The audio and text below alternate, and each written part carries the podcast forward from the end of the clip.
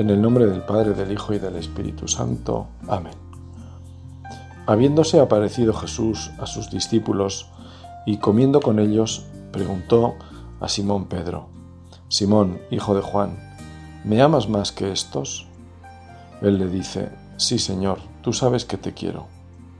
Le dice Jesús, apacienta mis corderos.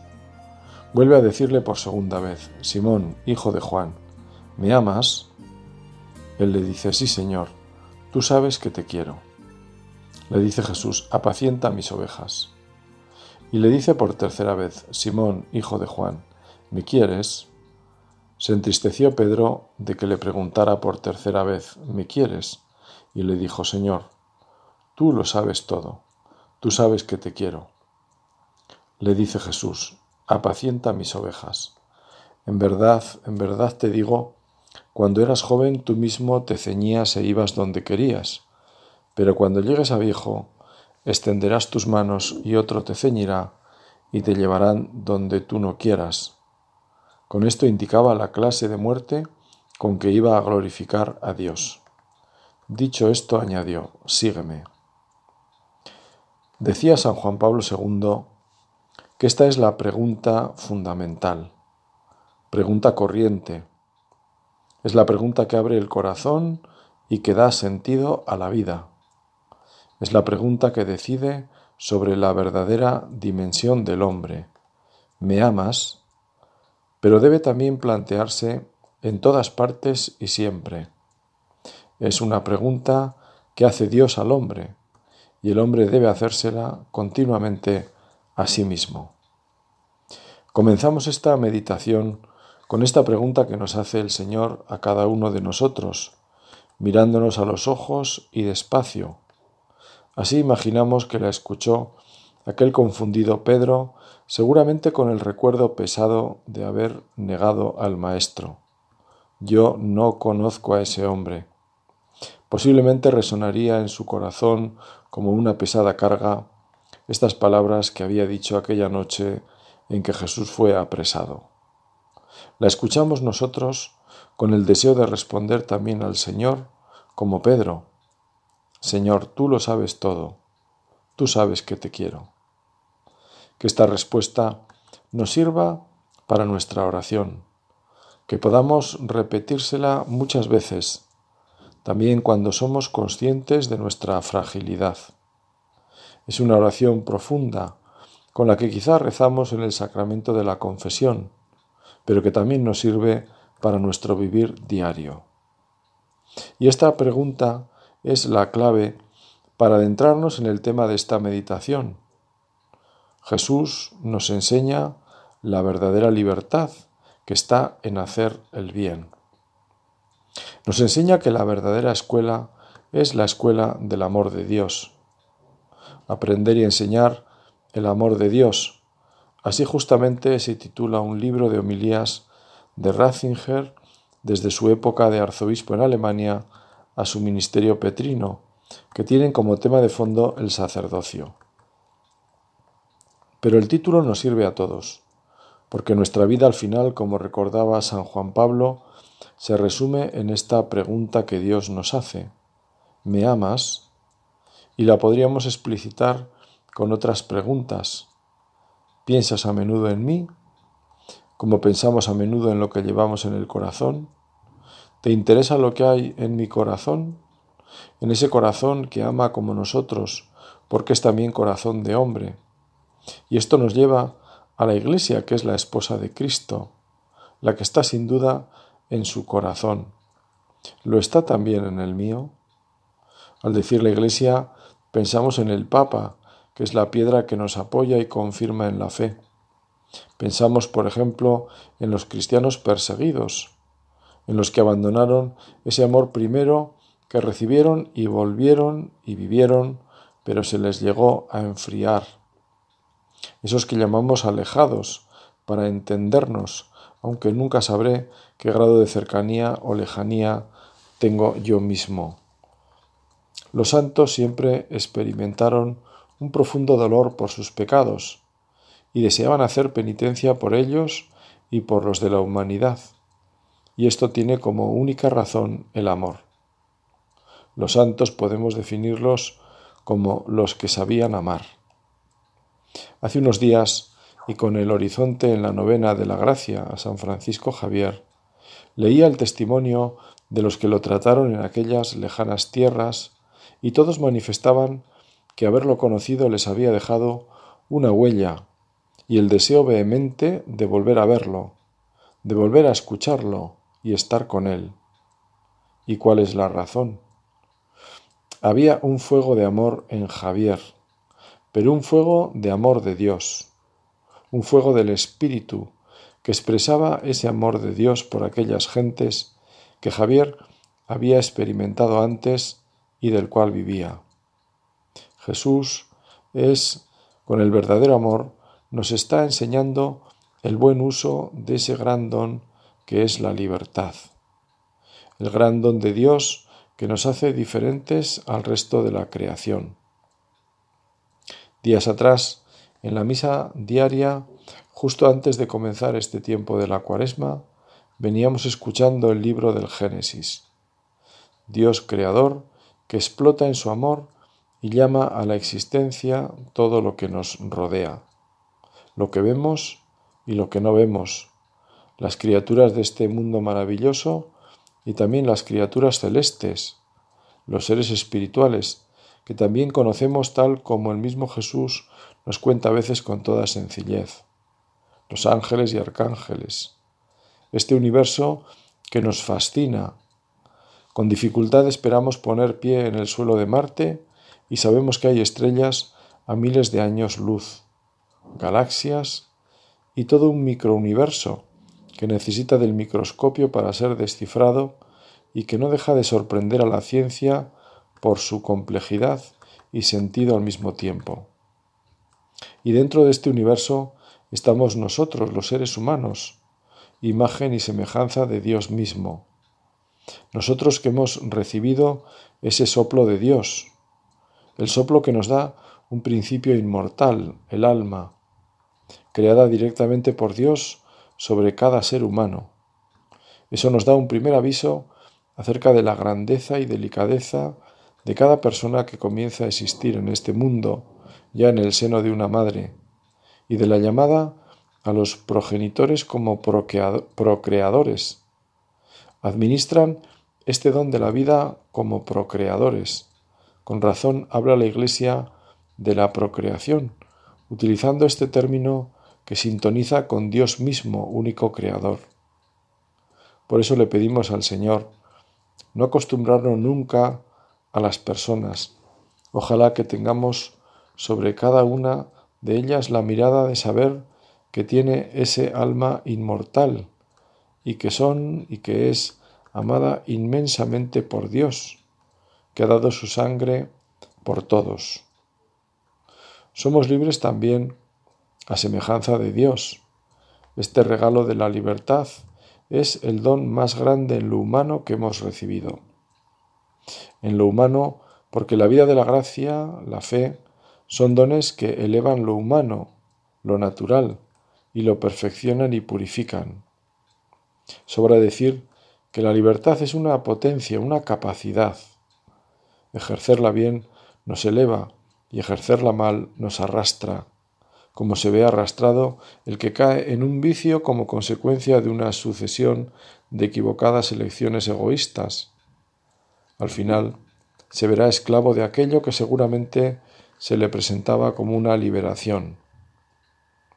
Lo tenemos muy bien expresado en el libro del Génesis, cuando Adán y Eva eligieron liberarse del mandato de Dios, eligiendo lo que la serpiente les presentaba como un bien y es que siempre elegimos algo que se nos presenta como bueno. El problema es que lo bueno lo vemos distorsionado por nuestra concupiscencia, es decir, por esa inclinación que el mal original ha dejado en nuestra naturaleza, y necesitamos ser levantados por Dios y la fuerza de su Espíritu para ver el bien con los ojos de Dios y no con los nuestros. Entonces será realmente el bien. Y de la otra forma será mi bien. y todo lo que comienza por el posesivo no suele acabar bien. De igual forma que podemos elegir, también podemos dirigirnos a Dios para responder a su llamada como Pedro, ¿me amas? El apóstol pudo escuchar de labios de Jesús por tres veces esas palabras tan densas. Pedro, ¿me amas? Todos sabemos que Pedro y Judas representan dos formas de responder al amor de Dios.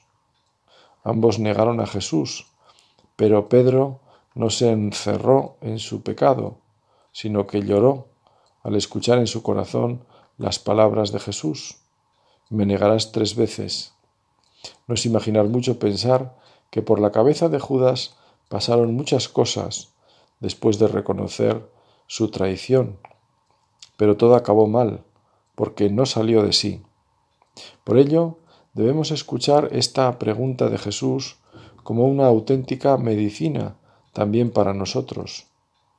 El diálogo nos sana, nos saca de nosotros mismos y nos pone ante la verdad de Dios, que es la verdad de nuestra vida, porque somos imagen suya, y mirando y escuchando al Señor, abrimos nuestra vida. Con esta pregunta, Dios pone ante nosotros la verdad de nuestra libertad. Si queremos seguir a Jesús, debemos hacerlo desde esa libertad empeñada en amar. El Señor no quiere siervos, sino amigos. Es como si marcara el camino de nuestra vida como marcó el camino de la vida de Pedro, señalando incluso un horizonte misterioso que se cumplió en la muerte del apóstol. Otro te ceñirá y te llevará donde no quieras ir. Cristo nos hace la pregunta más importante también hoy a nosotros. Es la pregunta. Si nuestra vida está hecha para lo más grande y no hay mayor grandeza que esta, escuchar esta pregunta de quien más nos ama es lo mejor que puede pasarnos. Dios nos ama más aún es el único que verdaderamente nos ama. No digo que no haya personas que nos amen de verdad y a las que amemos de verdad también, pero si somos sinceros, veremos que nuestro amor nunca es perfecto, porque es humano. Siempre esconderá algún interés, o podrá estropearse, incluso se podrá convertir en odio.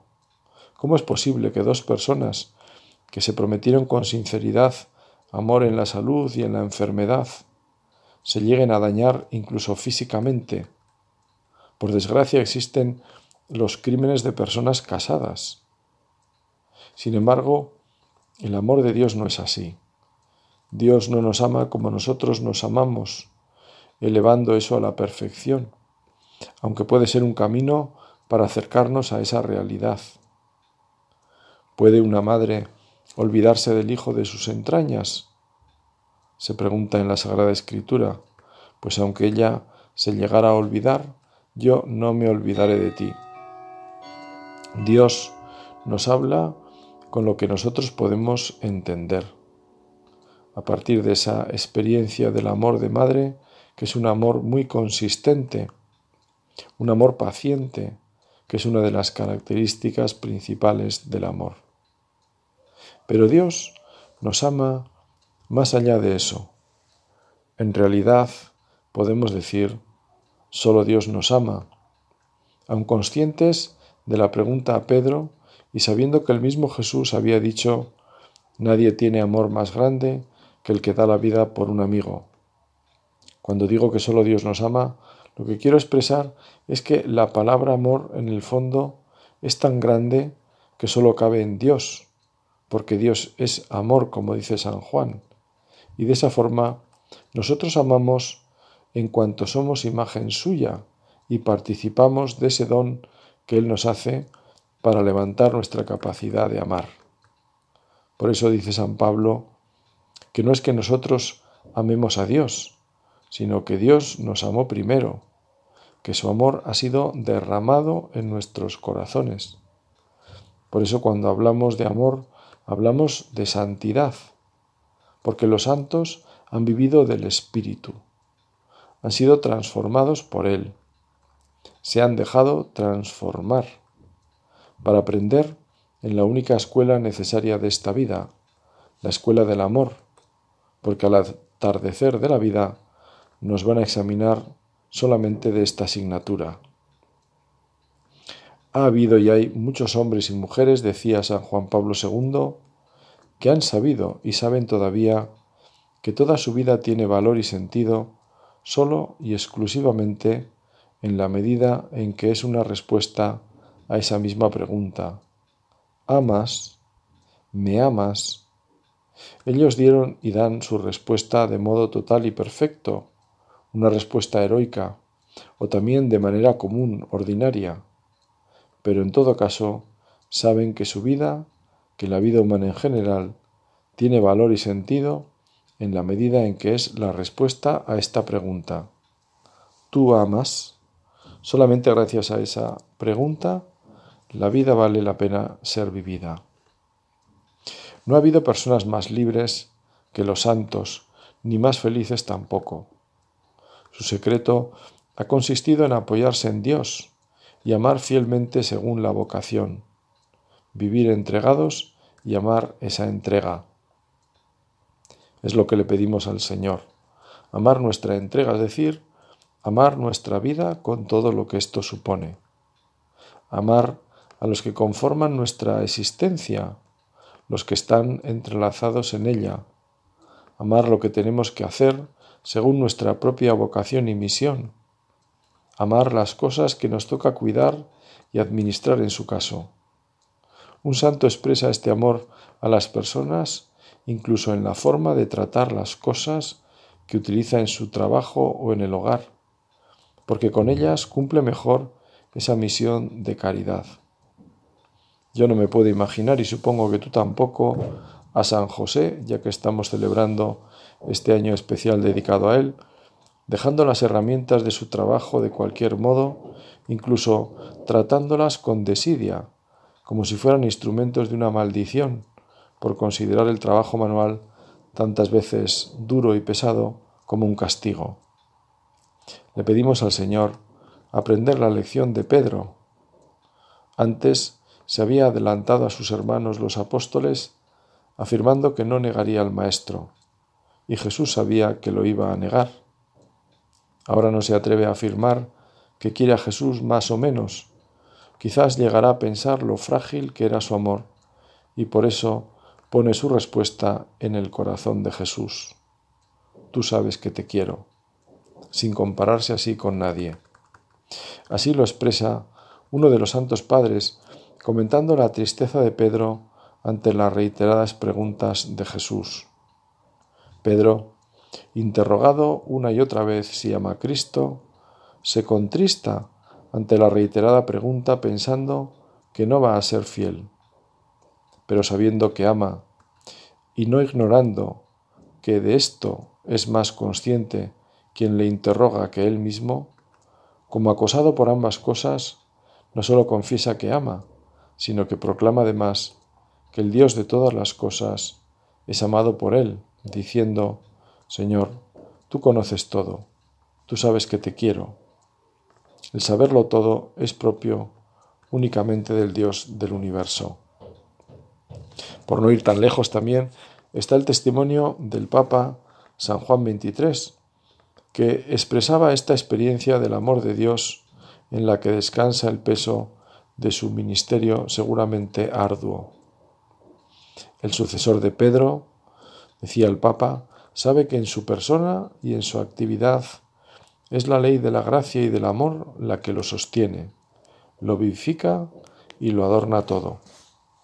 Y, de cara al mundo entero, es en el intercambio de amor entre Jesús y él, Simón Pedro, hijo de Juan, que la Santa Iglesia encuentra su sostén como sobre un soporte invisible y visible. Jesús, invisible a los ojos de la carne, y el Papa Vicario de Cristo, visible a los ojos del mundo entero. Bien sopesado este misterio de amor entre Jesús y su vicario, qué honor y qué dulzura, dice el Papa, para mí. Pero al mismo tiempo, que motivo de confusión por la pequeñez, por la nada que soy. Mi vida debe ser todo amor por Jesús y al mismo tiempo total efusión de bondad y de sacrificio para cada alma y para el mundo entero. En este episodio el pasaje va directo a la ley del sacrificio. Es el mismo Jesús quien lo anuncia Pedro, te lo aseguro. Cuando eras joven, tú mismo te ceñías e ibas a donde querías, pero cuando seas viejo, extenderás las manos, otro te ceñirá y te llevará a donde no quieras. Por la gracia del Señor, todavía no he entrado en esa vejez, pero con mis ochenta años, decía el Papa, ya cumplidos, me encuentro en el umbral. Oh Jesús, heme aquí a punto de extender las manos, mis manos ya temblorosas y débiles, y a permitir que otro me ayude a vestir y me sostenga en el camino. Señor, al dirigirte a Pedro has añadido, te llevará a donde no quieras. Oh, después de tantas gracias que me has concedido durante mi larga vida, ya no hay nada que yo no quiera. Eres tú quien me ha abierto el camino, Jesús. Te seguiré a donde quiera que vayas. Es consolador pensar que el Señor sabe lo que hay en nuestro corazón, sobre todo cuando nosotros mismos no acertamos a saber qué hay en el nuestro en relación a Él. Tú sabes que te quiero querer. Quizás, quizás es lo más cierto que podemos decir cuando vemos que nuestras obras no se corresponden con lo que decimos. Siempre recordaré antes de hacer la primera comunión que ante el regalo que preparábamos en clase los sábados por la mañana para entregarlo el día de la madre, la mía me dijo al leer el reverso del, del regalo, Hijo mío, no me quieras tanto y obedéceme más.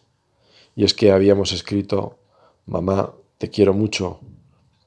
Mi madre me estaba enseñando la relación entre el amor y la obediencia, entre el amor y las obras. Así queremos renovar ante el Señor sinceramente como Pedro nuestro amor. Nuestro amor que se expresa en la fidelidad a las tres llamadas que el Papa Francisco recordaba que hay en nuestra vida.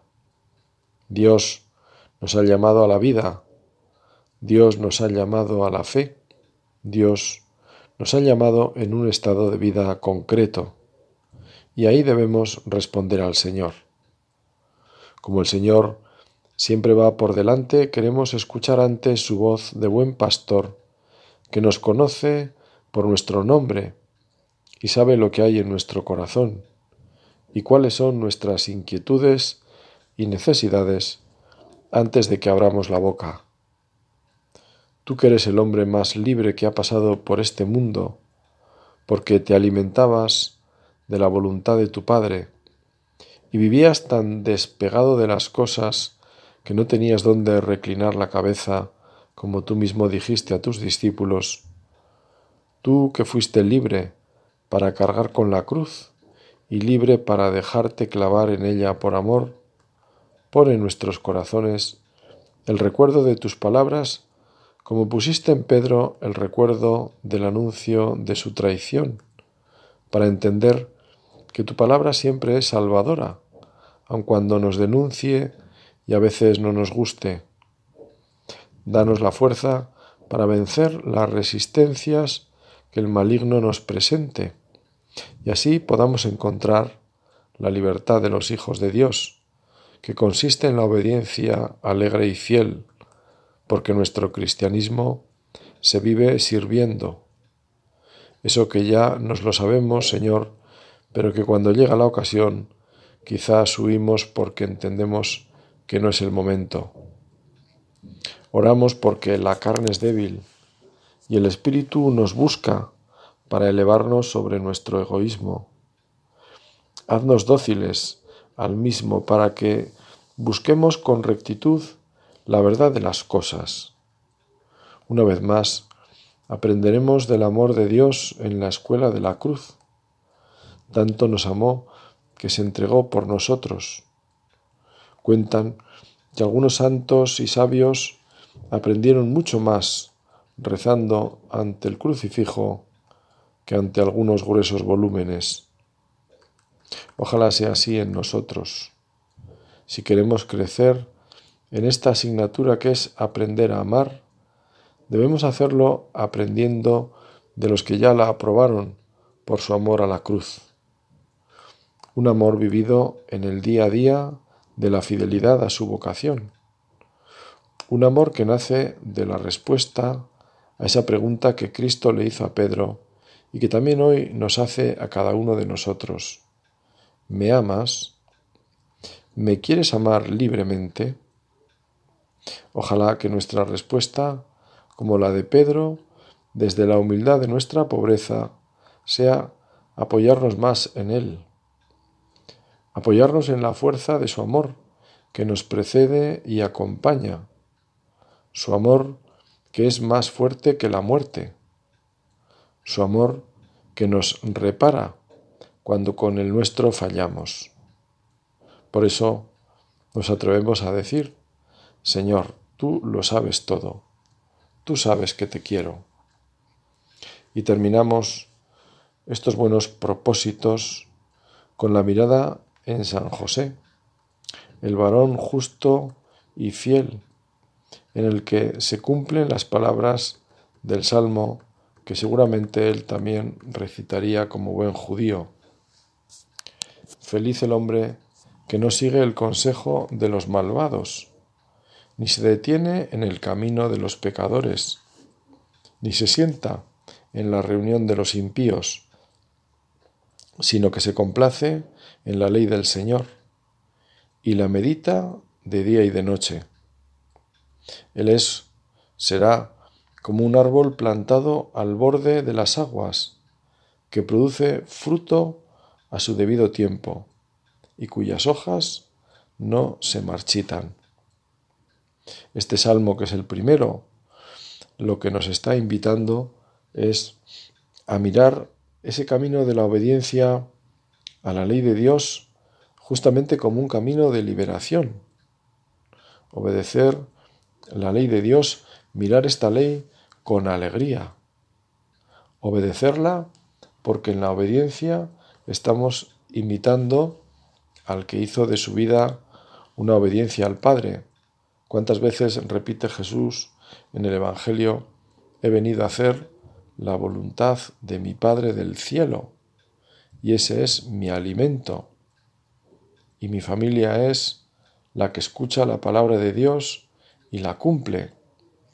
Por eso, José, su padre adoptivo, fue familia de Jesús y fue familia en la fe también, porque José hizo vida estas palabras del Salmo, que Jesús evidentemente las cumplió a la perfección y que también como buen judío las rezaría con su Padre.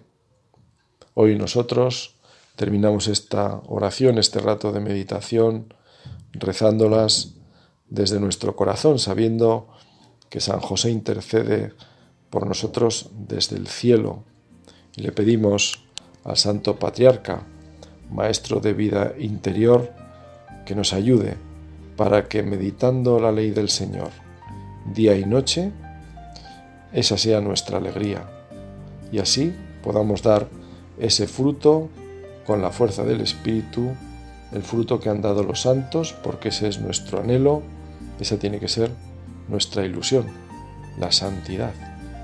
Así sea.